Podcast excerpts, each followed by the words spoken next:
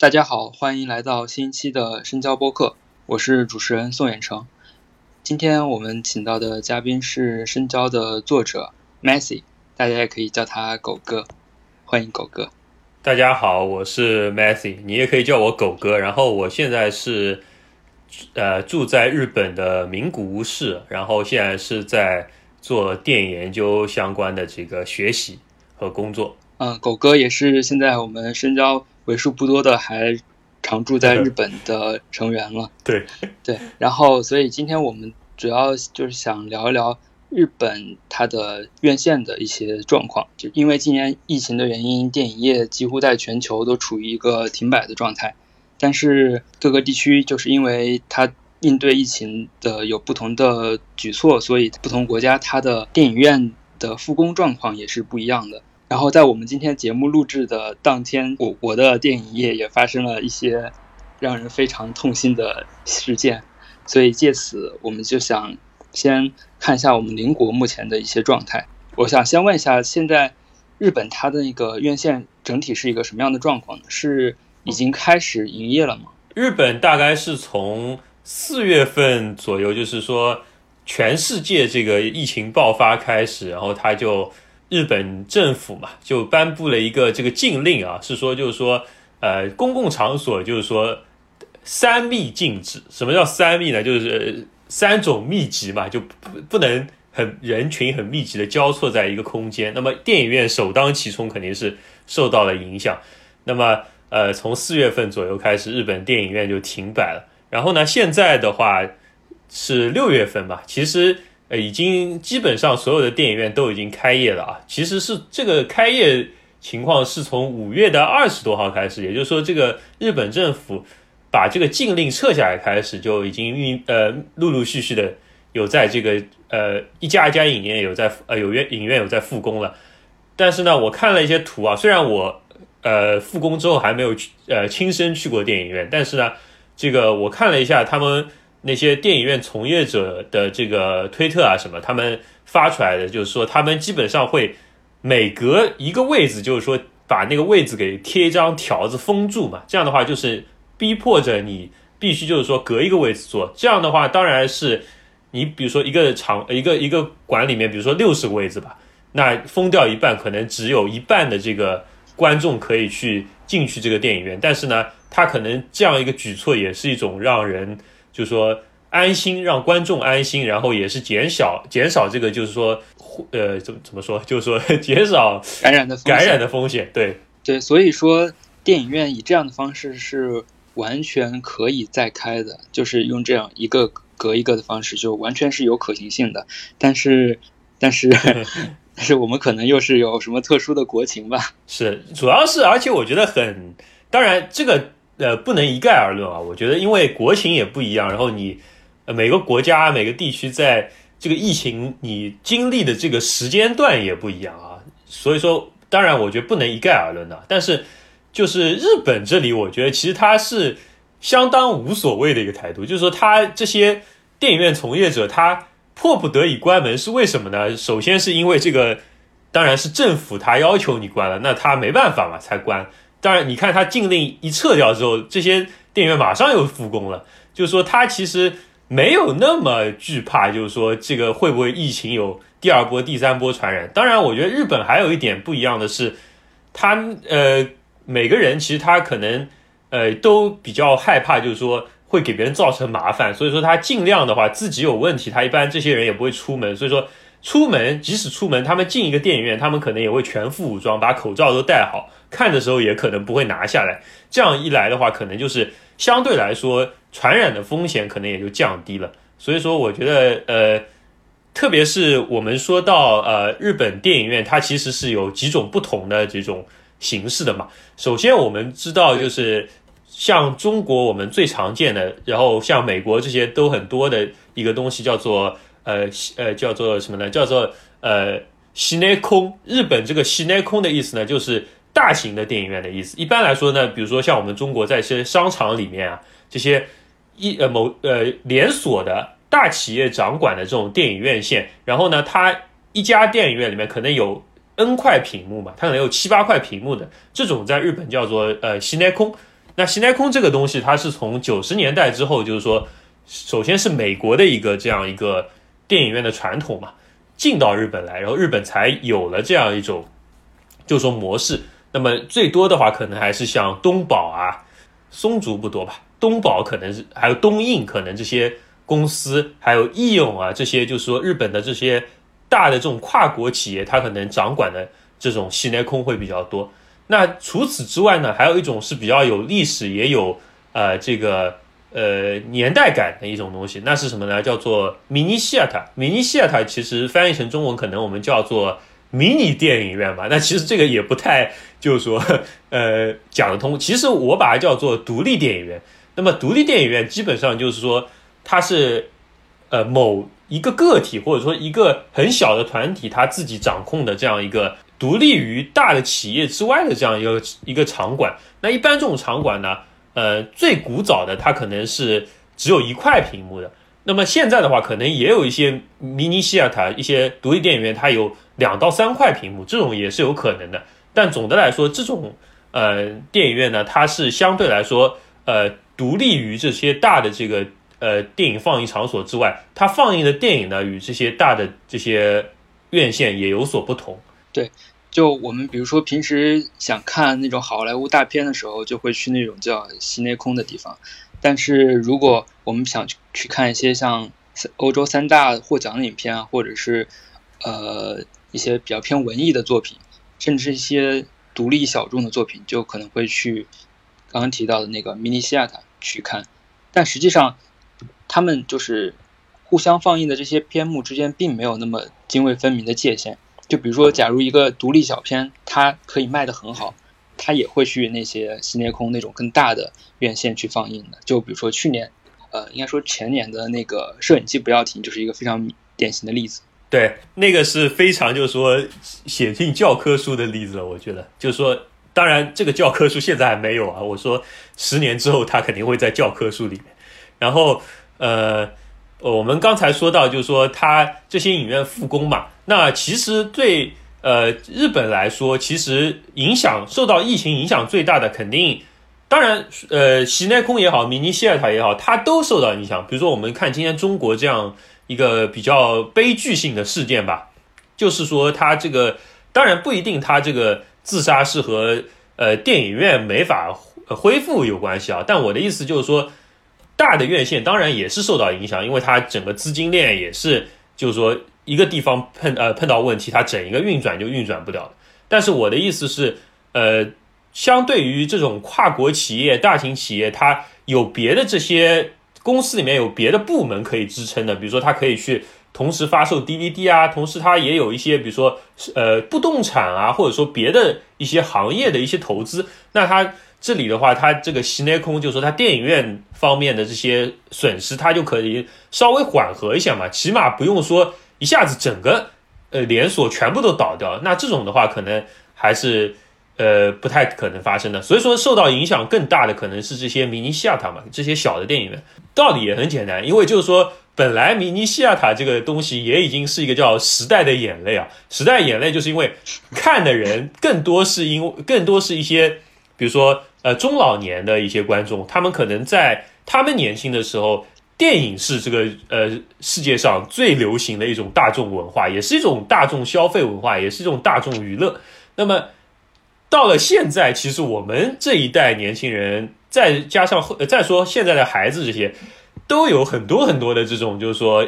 影像、音像方面的娱乐了。那你其实网上看看 Netflix，可能看看什么爱奇艺，对吧？没差。那么这个时候，这些呃迷你西雅塔其实它靠的就是这些中老年人来支撑。那他本来这个收支可能就是在一个平衡的状态，也就是说他刚好可以维持这个生存的情况。那么这样一来，就是说一下子停掉了放映之后呢，对他们的影响是非常巨大。也就是说，他们呃可能一到两个月或者更短的时间内，他如果没有收入的话，他首先场地就租不起，然后他。其次呢，因为这个呃很多片方它有的片子它肯定也是都暂停，就是说放映了嘛。那这个时候它可能调档或调到后面去了。这时候也你想放，你可能你说哎我不管，就是说你政府让我不放，我说我说老子就要放。这种情况下呢，你没有片子可放了，所以说也没有人来看你的电影。所以说，呃，这些小的电影院，明尼西亚塔其实遇到的危机是更大的。对，其实除了那个明尼西亚塔，日本还有一种比较小的那种放独立片或者是放艺术片的院线，也是一个有非常古古旧的名字，叫做名画作。这种地方就是他们一般是不放新片的，就是专门放历史上的那些老的经典电影，所以他们就也许就不会碰到你刚刚说的那种无片可放的状态，他们可能就单纯的只是因为疫情的缘故啊没有办法开业这种。对，但我觉得名画作的那个，就是说它的受众可能更小了，就是说因为它都是名画了嘛。那么其实我觉得，其实很多呃。特别是年轻人吧，他可能都不会去名画座的。你我不知道你在日本的时候，名画座去的多不多啊？其实我个人的话，其实很少去名画座的嘛。名画座，我我记得好像名古屋和京都，我我在那两个城市的时候都没有去过。好像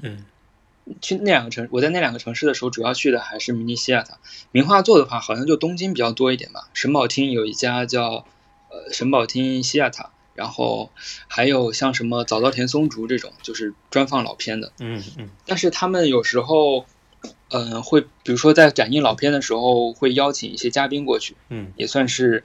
用这种这样一种方式来吸引一些年轻的观众吧。对他可能需要就是说，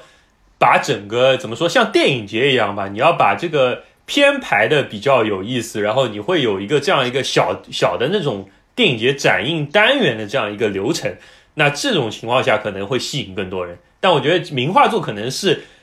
就是说米尼西亚塔以外更加边缘的一个角色，就是说这一方面呢，可能这一次我可能都没怎么听到跟名画作相关的声音，可能也是因为全日本的名画座确实也为数不多了嘛，所以说在这里我们可能我我可能更多说的是，就是说说的例子可能都是围绕这个。西内空和米尼西亚塔两个这个场所之间吧，可能对。前段时间就是因为疫情的缘故，实际上在日本的米尼西亚塔的那些从业者之间，曾经有过一起可以说是非常就是规模大的自救运动吧。嗯，这场自救运动甚至得到了很多电影人的支持，像深田晃司、滨口龙介他们都主动的给这些独立院线站台。对。我记得当时你好像还专门就是在网上操作了一个那个叫募捐指南这样的文章，是吗？对，一开始是这样的，就是我纯粹是看到这个事情之后，我觉得蛮有意思的嘛。那么我当然也想知道，就是说这种就是说自主自组织的这样一个呃活动，日本这边的电影呃业界会怎么展开？那么。一开始我只是相对来说，就是说翻译了一下，就是我很简单的，就是翻译了几句中文，然后把这个链接给扔上去了，就非常简单。但是呢，那天下午啊，我我我直接说了吧，我觉得就是说那呃，他那天开始募捐之后呢，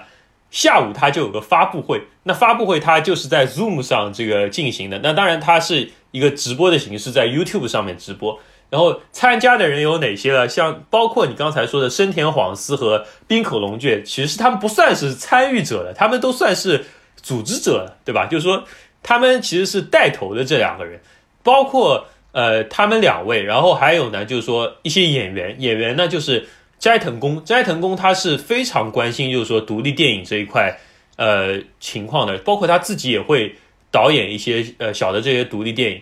然后还有就是渡边真棋子，如果看日日本电影比较多的话，也知道是一个比较呃常见、比较熟脸的一个女配角嘛，就是一个专业的绿叶。还有呢，就是日本呃这些呃明尼西亚塔的这些馆长、副馆长。那么呃比较这个活跃的，就是首先一个是这个 UpLink 的这个主管人叫做前景龙。Uplink 它是一个从发行开呃发行起家的这样一个公司，所以说你们如果看八九十年代的一些呃这个呃独立电影，比如说像什么总本敬也啊什么，他们的电影很多在八九十年代都是由 Uplink 来这个发行的。那么当然他发行做着做着，他也开始做这种就是说放映的场地，然后开始做自己的这个电影院。那他在东京的话，据我所知，应该就有两三家电影院。然后他今年也是在京都准备开一家新的电影院。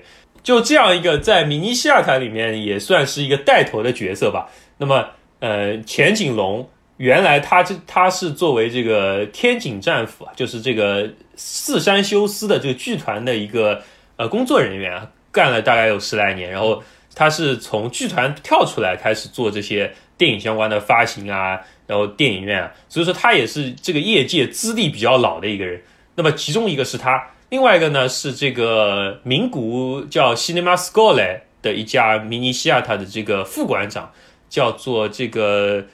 呃平井平井先生啊。那么这个平井先生呢，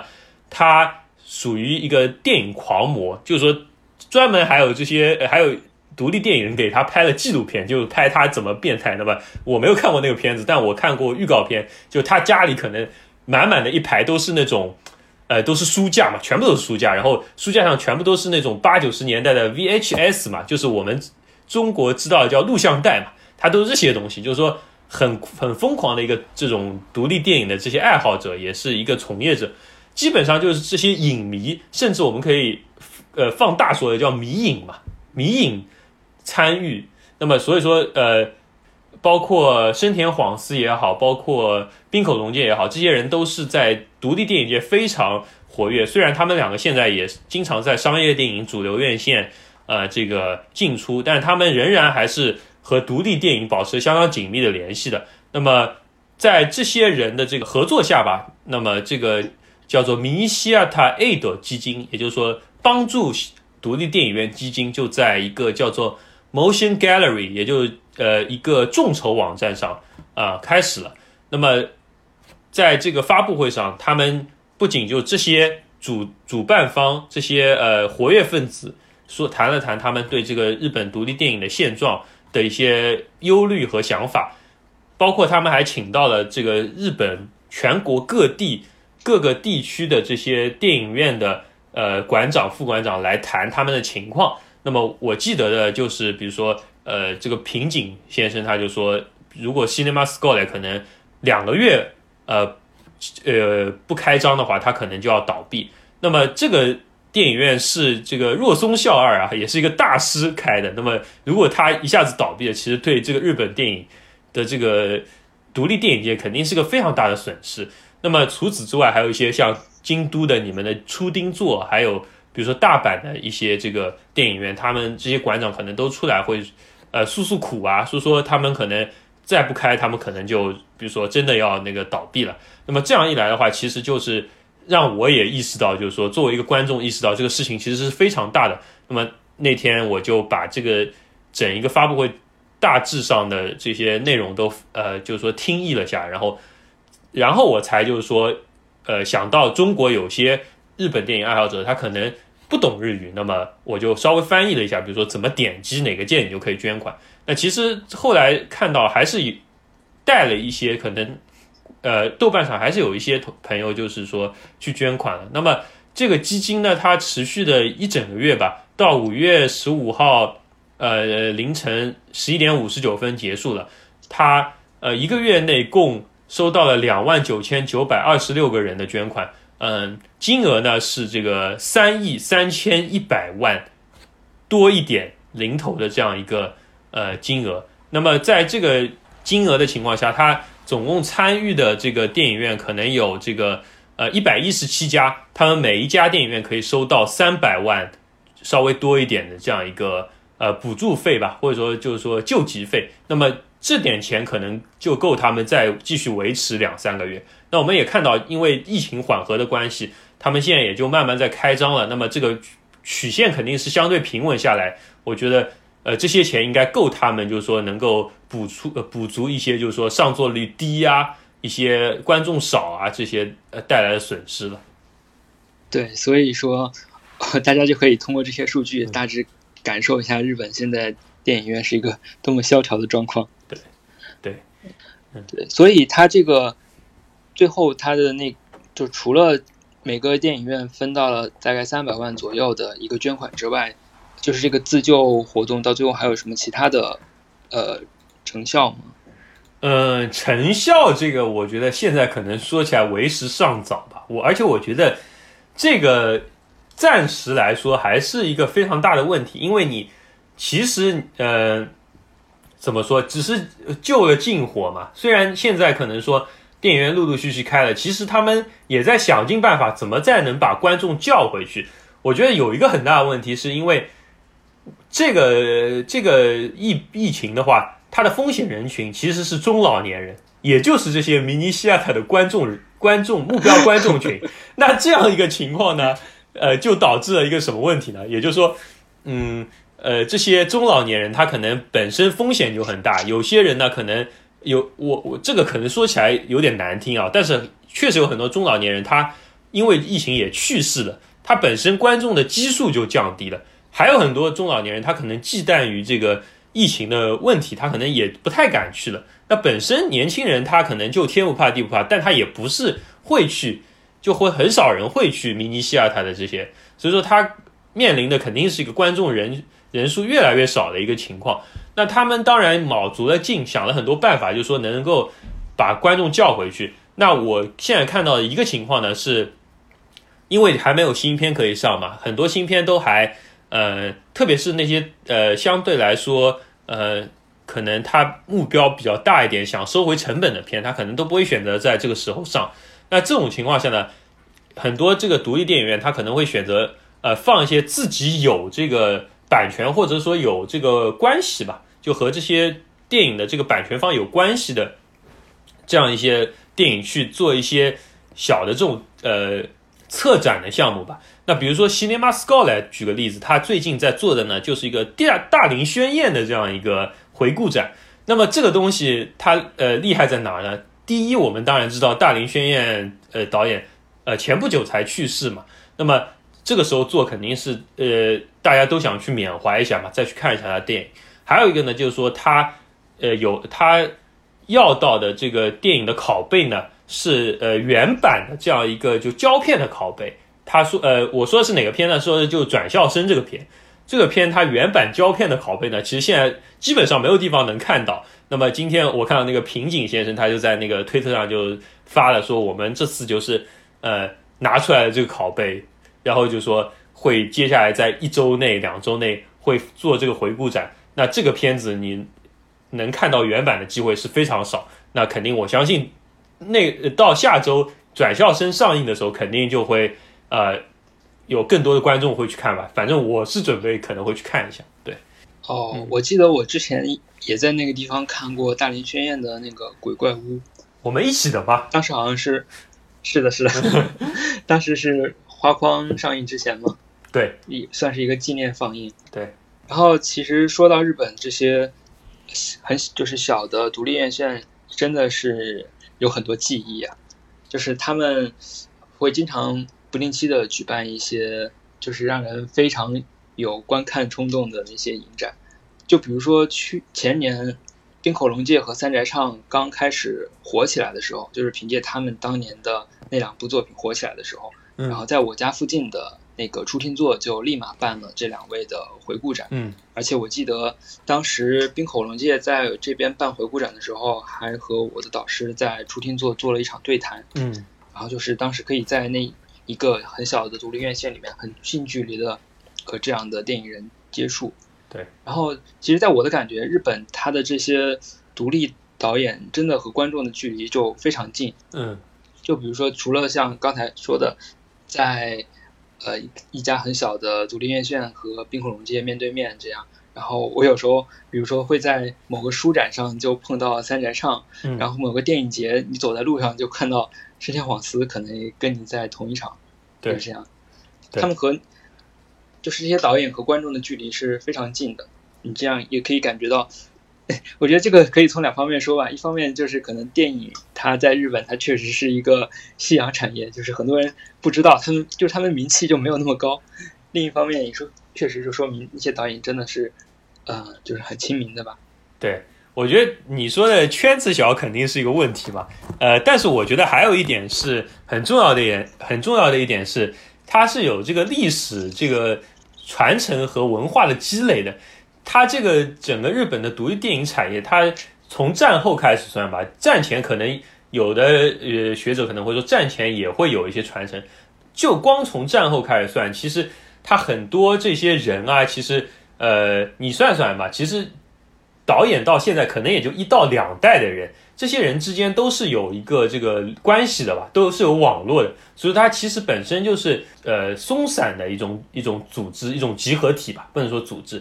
而且呢，还有一点是因为你要做独立电影，你不聚在一起，你可能真的是活不下去，你可能吃也吃不饱，而且你可能这些人手就不够。那么这个时候，你认识这些独立的发行商、独立的放映的场馆、这些迷你西塔的人，其实是非常重要的。所以说，可以说是唇齿相依，也可以理解。而当然，还有一种更有甚者，就是说，有很多演员，他可能甚至都是更偏向于去拍这些文艺片，拍偏拍这种呃自主上映的这些呃独立短片、呃独立长片。所以说，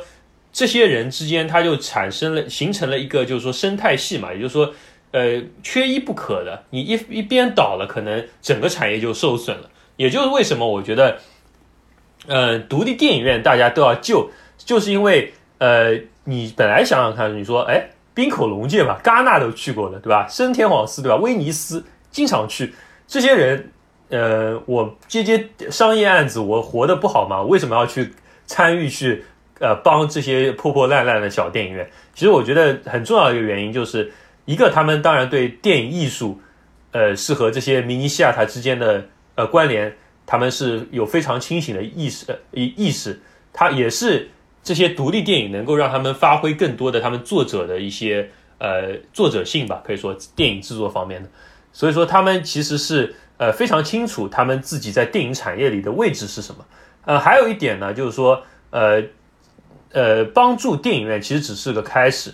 呃，现在他们又在进行一个计划，叫做什么呢？叫做帮助发行商，因为我们知道，就是说。大的发行商，发行商像东宝啊、东映这些就不说了，你这个他们自己会救自己嘛。小的发行商，比如说像 Uplink，它是一个自己的，呃，是一个独立发行商。还有一个发行商，呃，我可能比较熟悉的，就是说叫这个 Spotted。Spotted 呢，它这个发行商大家可能没听过，但他们自己有在做一个独立电影节，叫做 Music Lab。这个电影节呢，就是说，呃。在近十年吧，可能也是日本自主电影界、独立电影界非常呃怎么说，产出了非常多的作年轻的作者，然后产出了非常多好的电影的这样一个电影节。那么，其实我们发现在这里，呃，发行商、呃，放映人还有电影节这些独立的呃这些组织或者个体之间，它的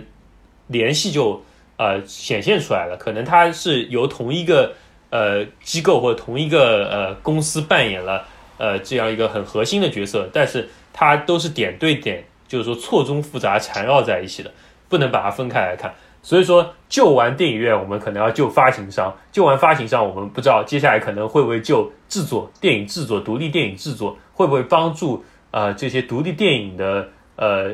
作者来筹款？我觉得都有可能。所以说，我觉得这个是也说。复杂也是复杂在这里，它整个历史啊，包括它整个文化的沉淀，可能不是说你呃，我们国我我们国家可能说一下子就可以学会的。而且还有一个原因，也是因为日本相对来小嘛，就是说这么一个地方，你可能大家互相之间可能都认识的嘛。我们中国可能一个是没有独立电影的这样一个文化，第二个呢，就是说确实也是呃地广人稀嘛，这个。确实很难形成一个相对紧密的这样一个社交网络吧？对你刚刚说的那点，就是可能从院线方一直到发行方，甚至是以后的可能是制作方，整个的这样的一个链条，他们这种互互帮互助的氛围，我觉得真的是值得我们借鉴的。任何一个行业，它的成功都。不取决于某一环嘛，它应该是各个环节互相配合的一个结果。然后你刚才提到就是独立硬化和自主硬化，其实这两个概念在日本的这个语境下应该是有所不一样的。对，呃，简单讲一下吧。独立电影的话，其实讲的就是制作这个问题。也就是说，其实从呃，其实五六十年代之前的，它日本电影都是由大的这些制片厂来管理的时候。我们知道的很呃很熟知的，比如说东宝啊、松竹啊、呃日活啊、东映啊、呃大映，这些都是非常有名的这些制片厂。那他们制作的片子呢，就是说制片厂制作，在他们制片长之外做的电影呢，才叫独立制作。那么我们知道，他之前呃，他战后的这样一个比较著名的独立制作的这样一个风潮，就是叫做这个呃日本新浪潮嘛。那主要本来就是像这个松竹的一些这个导演，他跳出去单干了嘛。像比如说呃我们比较亲呃比较熟知的大岛主啊。呃，这个萧田正浩啊，对吧？金村昌平这些人，那么到后来又有 ATG 这样一个相对独立的这样一个制作团体，叫日本艺术电影联盟吧，可以可以这样翻译。ATG 这样一个组织，就是说帮助，也是起到了一个这样一个怎么说聚起聚集起这些单独散乱的个体的这样一个做法吧。然后就说他们可能会提供这些独立的电影人一些资金，或者说呃。一些呃制作方面的帮助，包括呢，他们还会有一个电影放映的场馆，就是在新宿的一个地方，叫做这个新宿呃呃嗯艺，我不知道怎么翻译吧，艺新宿艺术中心吧，假我就假设这样翻译，然后呃这样就也就是说，它这个链条其实也就产生了嘛，它这个网络也就产生了。那么这个独立制作在六十年代其实就是一个非常啊典型的例子。但是到了制片厂，因为这个，比如说电视和一些这个数字媒体的进入之后，它其实，在六十年代末期，到了八十年代，它其实整个已经崩坏掉了。那么到那个之后呢，其实所有日本电影现在来我们看日本电影都是自都是独立制作的，就说没有一个大的一个制片厂或者一个大的公司，它可以呃说呃我有非常绝对的权利，说我可以呃在这个行业里是一个就是说呃寡头。我来掌握这些制作方面的这些呃资源也好，你这些导演的人才也好，他是没有这样一个情况。所以说，独立制作这个词语其实已经变成一个，就是说没有，已经变成一个历史的词语了嘛。在放在现在语境下来说，其实是没有意义的。那么自主制作呢，其实是另外一条线。自主制作呢，其实是我们来说，它对我来说，它可能是在政治上的这个。倾向更明显一点吧。它最追溯的最早可以追溯到三十年代，有一个叫做无产阶级这个电影联盟的这样一个情况。那它除了自主制作，就是说独立制作之外，它有独立的这个呃宣发，还有独立的这个放映，它会把电影带到工厂里去放。我觉得这个就决定了自主电影的气质。那么到现在为止，其实到七十年代开始，自主电影就是说这些导演说我自己拍，自己拍完之后我自己找。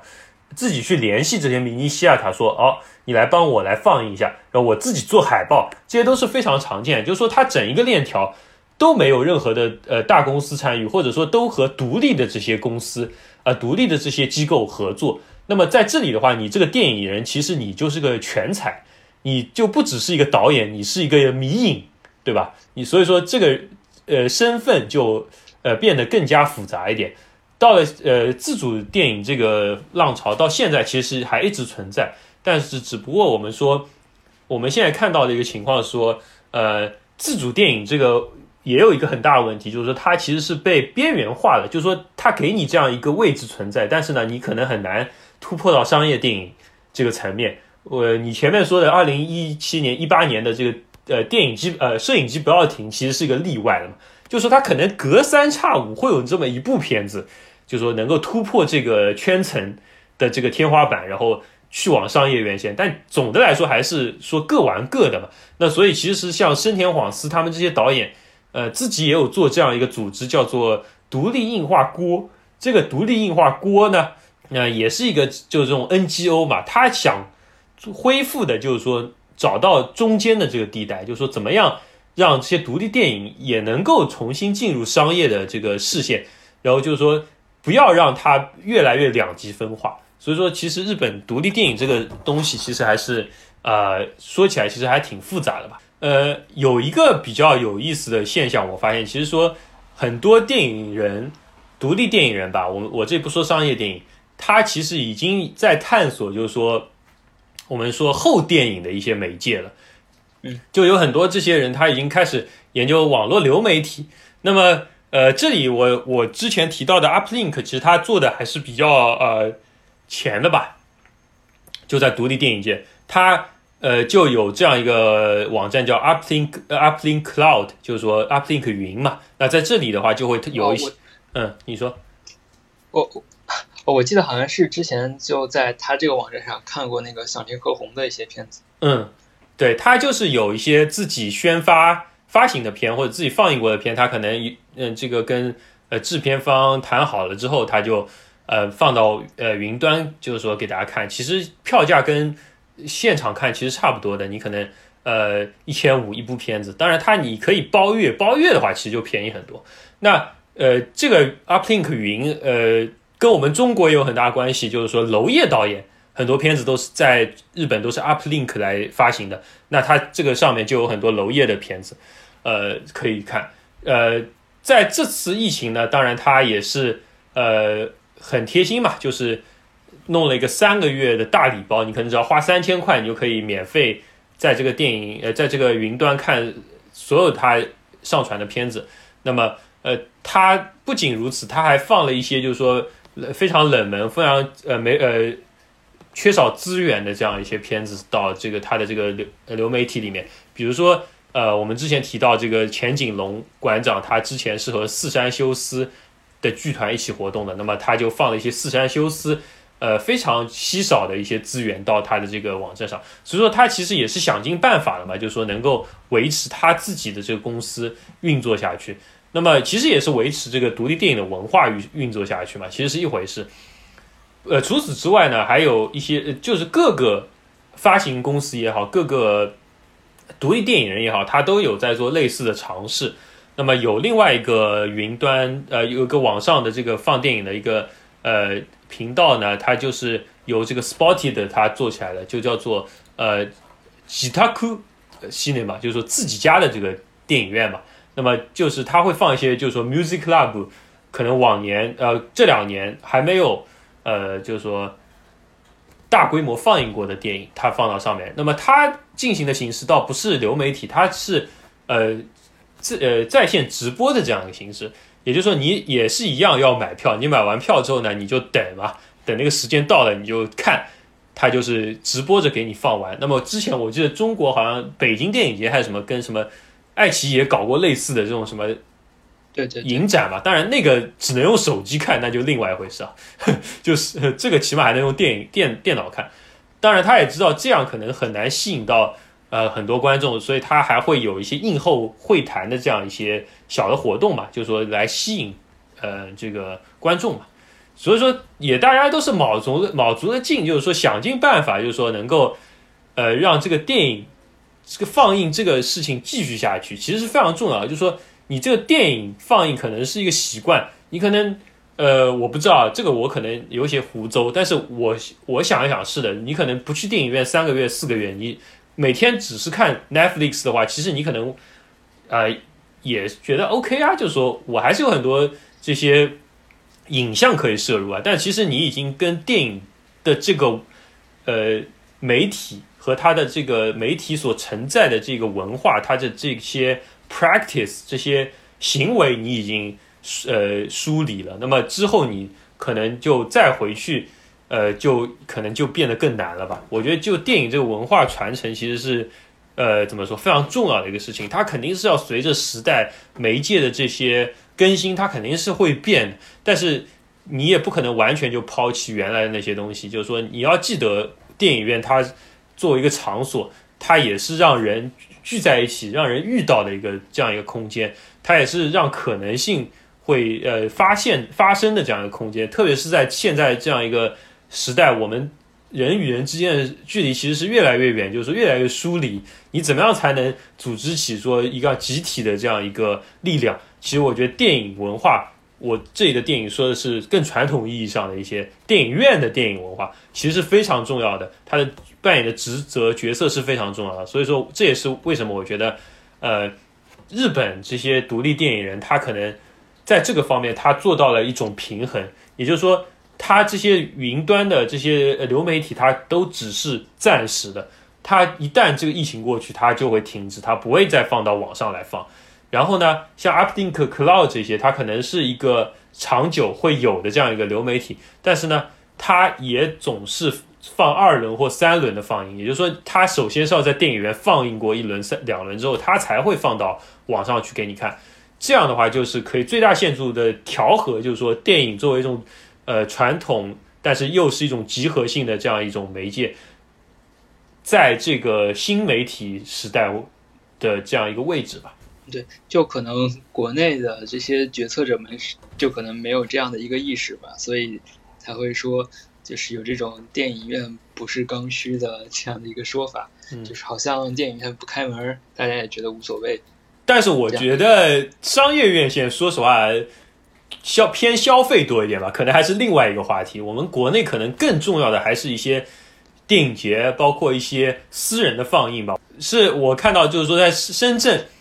也有这样的，就是说类似的空间吧。我觉得这个文化可能在中国。处于一个比较暧昧的这样一个情况。首先，你没有历史嘛，这是一个问题；其次，就是说他们确实经营更加难。我觉得比起比起日本来说，因为他可能会遇到一些呃，一个一方面是版权上的问题，还有一些可能是审查规制方面的问题。你可能人聚集的一多，你甚至把它弄成更像电影院，可能就会遇到一些类似的问题。当然，这个我不是从业者，我可能呃了解不够清楚，也请听众们见谅啊。我的意思是，呃，我们关于电影的文化，我们在讨论电影呃文化这个电影的可能性的时候，其实也是要可也是得考虑到各个国家各个地区不同的这些历史和不同的这些呃记忆吧。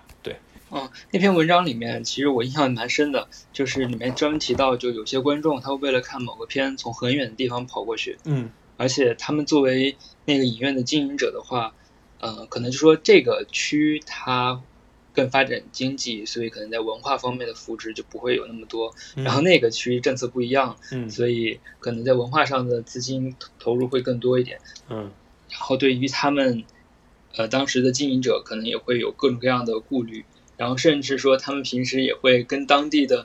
就是所谓的审查部门或者说是一种执法部门，嗯，给他们搞好关系，甚至是跟。社区的做一些更大众性的，类似于公益活动之类的东西，嗯，把自己的名声尽量的往好的方向，嗯，往好的方向去引导，嗯，所以 就是在这样的一个国情下，我觉得还有这样的从业者真的很敬佩。是，就是也是在实践一种公民社会的这样一种呃生活方式吧。我觉得还有一个蛮有意思，我觉得就是点映嘛，点映其实也是类似这种呃独立电影的这种。聚合性的这种活动，只不过它是像游击战一样，就是打一枪放一个地方。我在国内我也看过，呃，大象啊、球啊这些独立电影，它也做点映的时候，我也都去看。其实每次都还是坐满的。我觉得中国好的地方是我们不缺观众，也不缺年轻的观众，对电影有呃憧憬、有这个热情的观众和从业者。所以说，我觉得这个是非常。呃，比日本来说，就是说非常呃有希望的一个点吧。但日本的话，就是说，呃，最大的、最重要的议题可能是先维持下去。我们先不说怎么样吸引更多人了，先维持下去。就是说，它肯定是在逐年往下降的这样一个过程，但是还是要把这个呃存活线给维持住。这样对。刚你刚才也提到了，就是电影院这个存在对于电影文化它本身的很多意义。我记得我当时在日本的时候，就就真的还是挺疯狂的吧。为了看电影，就可能是专门为了看电影这样一个目的，就跑到东京去待上好几天。嗯，这样。嗯，东京它那边有一个叫国立映画资料馆吧。嗯，那个地方其实是一个有点类似于名画作的存在，就是它会经常会组织一些历史上经典老片的。一些展映，嗯，而且它还有一个好处，就是它的票价很便宜，而且座椅比较舒服。然后在那样一个地方，你就是可以直观的感受到，就是电影文化在那样的一个地方是如何存在的。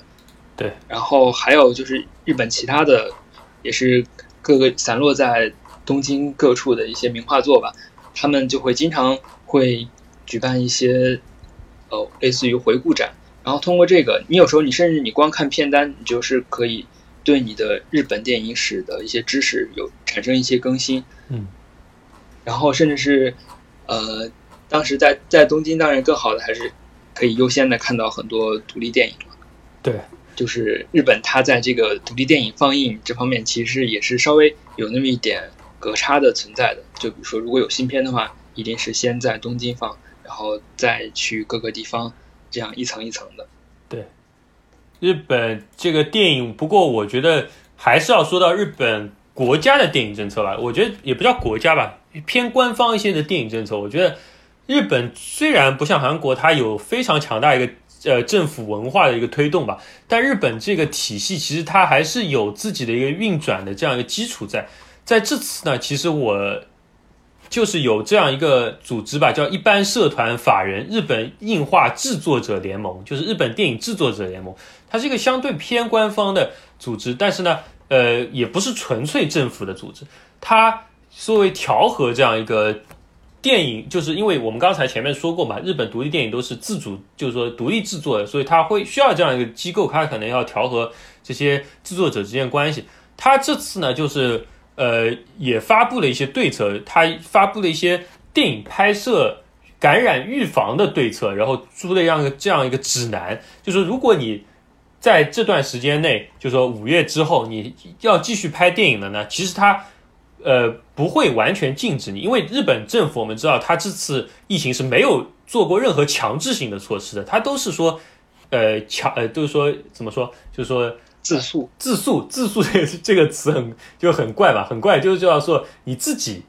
严肃对待，对吧？我假设这么翻译，他你自己注意，你叫你在家，你说尽量不要出门，但是呢，你非要出，也没有人，没有人能管住你。在这样一个情况下呢，其实呃很多电影制作呢，它还是说，就是说，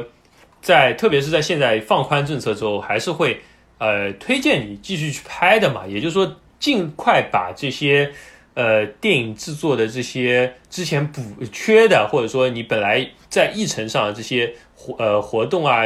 呃继续下去，尽快的回到一个相对来说正常的轨道上吧。那么。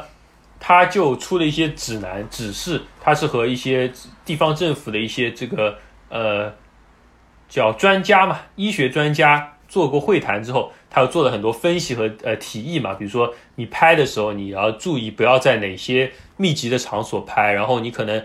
在拍摄的时候，你这些呃从业者你最好都要戴好那个面罩，面罩就是说那种一个呃塑料板嘛，直接挡住你的啊眼耳口鼻的这样一个。呃，面罩，然后呢，你拍，呃，你演员在拍的时候，你可以拿下来；不拍的时候，你可能都要戴着。然后你每天要洗几次手啊，这些其实都非常精细，呃，做到细节的。虽然我不是说这个是官方，它不是一个政府的这样一个指南，但我的意思是，它整一个运行的机制都相对来说是比较，呃，怎么说自洽的吧。所以说，它有了这样指南之后，日本的电影就。最近我看一些演员，呃，这个推特他们又重新开始拍了，他可能这些人就会戴个面罩在那边自拍吧，也是一种宣告，就是说又开始回到这些呃文艺创作的正轨上了。那我觉得其实这是非常重要的，就是说你特殊时期有特殊时期的这种筹款募捐的这些需要，你在疫情相对平稳之后，你是怎么样？把它慢慢推回正轨，你不可能说啊，我今天说政府说，哎，咱们这个解戒戒呃解严了，第二天你就说啊，我们所有的东西都正常运行了，就说直接就开拍了，不可能的嘛，你就慢慢就会有这样一个轨道，就是说你先，比如说少一点人，对吧？就是说先拍一些相对来说不那么密长呃不需要那么密集的这个演员，不需要那么在密集场所里面的戏。慢慢的推回正轨，然后你可能先带好防护措施，但是你能拍的戏你还是先拍起来。这样的话呢，你就能看到它，呃，慢慢的在可能半年之后、一年之后，它还是有片可以上。我现在担心的是，比如说你有些情况下，你不仅是放映停止了，你整个拍呃制作也完全停止之后呢，你可能到时候电影院解禁了，你放什么呢？其实对吧？这个就是非常大的问题。所以说，这个这些东西都需要大家就是电影从业者去这个商议的嘛。当然，我知道中国肯定也会也有这样的呃组织啊，有这样的机构，他在商议的。我只是呃，好像没有怎么听到这类似的消息吧，就是说。我记得就是因为今天这个事儿，网上才终于有了一些比较大牌的发声者吧。嗯，就是贾樟柯不发了条微博嘛，然后我看下面有很多人说，就是终于有人为电影业发声了，有这样的评论。嗯，就是感觉真的是到了一个非常紧迫的时刻了吧，所以才会有像贾樟柯这样的人物来 站出来发声。对，然后还有就是，呃，再说一个事情吧，可能又跳到另外一个话题啊，就是说，呃，跟这个创作有关的。我觉得其实还有一个有趣的点是，可能全世界都有吧。我但是这次很多创作者他可能都呃开始用这个呃更简单的这些仪器、更简单的技术，然后拍摄自己在呃被关在家里的这些情况，就是说用这种呃特殊的这些限制来制作一些新的电影，就也不能不能说电影吧，新的影像也好，做一些实验性质的这些影像，其实在日本其实是非常呃集中性的，就是说爆发出来了。那么有很多个这种小的系列已经出来了，一个是这个这个叫信帕信帕，呃是二宫健导演，也是个非常年轻的导演，他组织起来这样一个呃怎么说，也是一个就是说松散的这样一个合作性质的这样一个呃组织吧，都不甚至不是机构。那他这次就做了一个叫在宅映画制作，也就是说在家里做电影，他就请到了呃好几十个这样的这个呃年轻导演也好，也有一些他可能本职是演员或本职是呃另外的这个比如说摄影师啊、呃音乐人之类的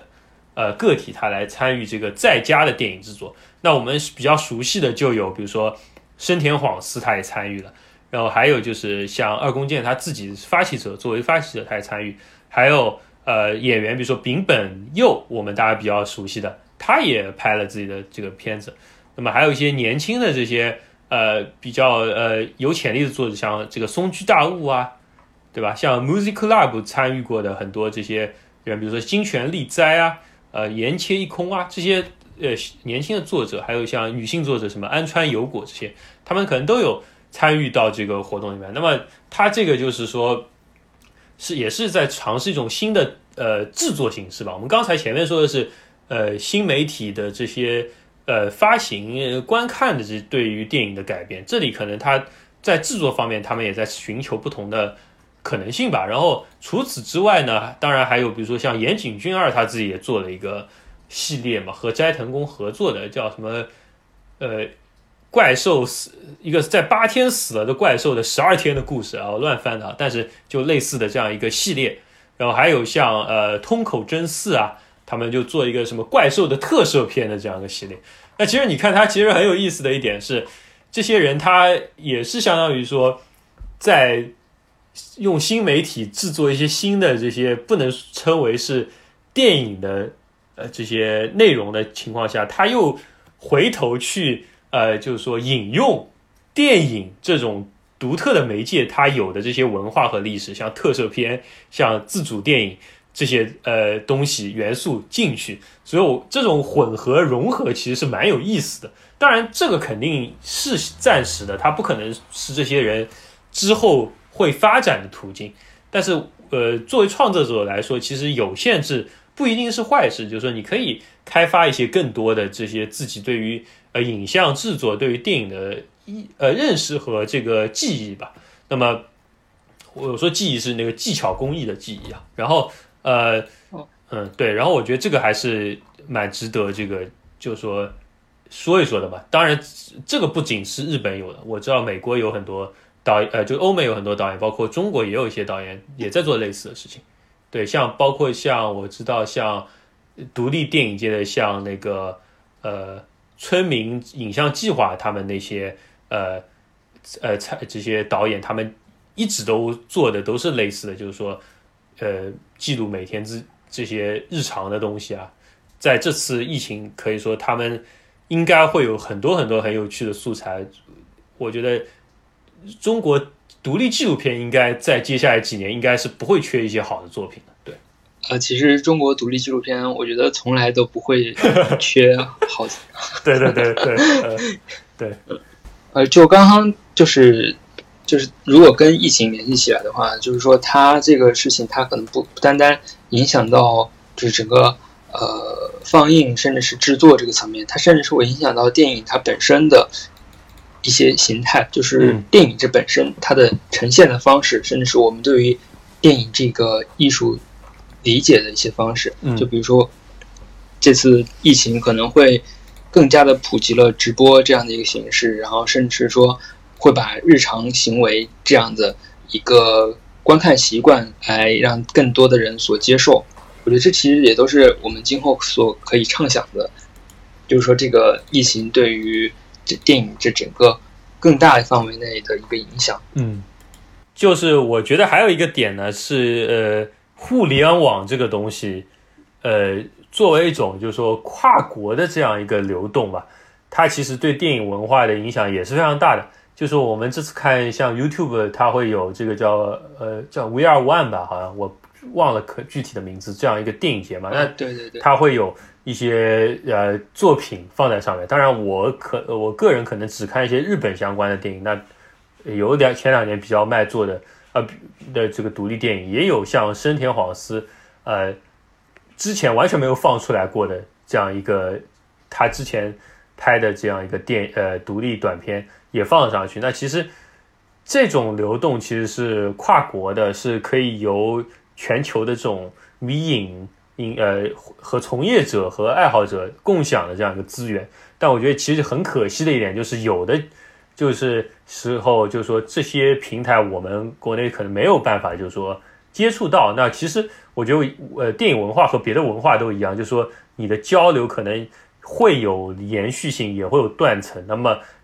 当你呃两个呃一个国家，我们以国家为单位也好，以别的什么为单位也好，你两个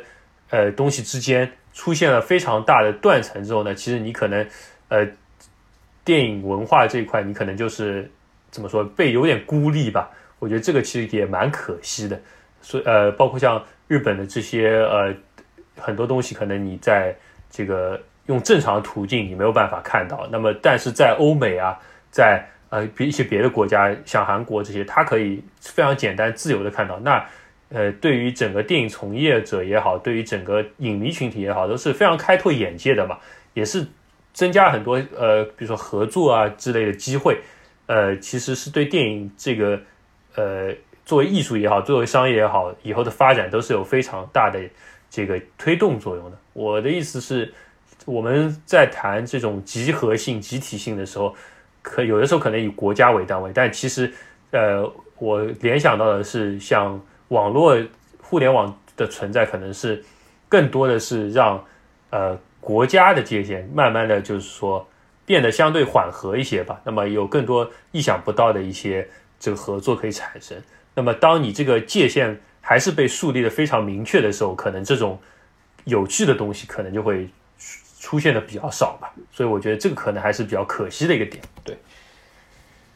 嗯，互联网，互联网它毕竟只是一个新的技术嘛，嗯，只要它作为是一个技术的话，就肯定很难以摆脱权力的一些影响。对对，所以其实真的蛮蛮可惜的，就是无论是就之前除了除了就这个电影节吧，之前还有那个就是各个歌手在家唱歌的那个活动啊。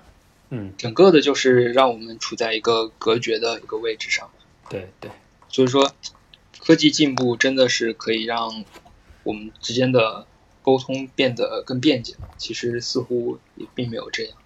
对，所以我们当然我们能做的还是有很多的吧。我觉得像这次捐款也好，包括有一些这个关关放映的渠道也好，它可能都没有那么大的限制。所以说在这种情况下，呃，我们还是有很多可以就是说。互相这个交流、互相帮助的地方。我说我这我说我们是指跨越国家的这个我们啊，就是说所有人吧。所以说，我觉得这次疫情，很多人觉得就是说，大家呃人与人之间距离可能更加呃遥远，界限被明确的更加就是说呃界限被树立的更加明确吧。但我觉得其实也让我们重新思考怎么样进行连接，然后怎么样。让连接变得有意义吧，我觉得这个也挺重要的。对，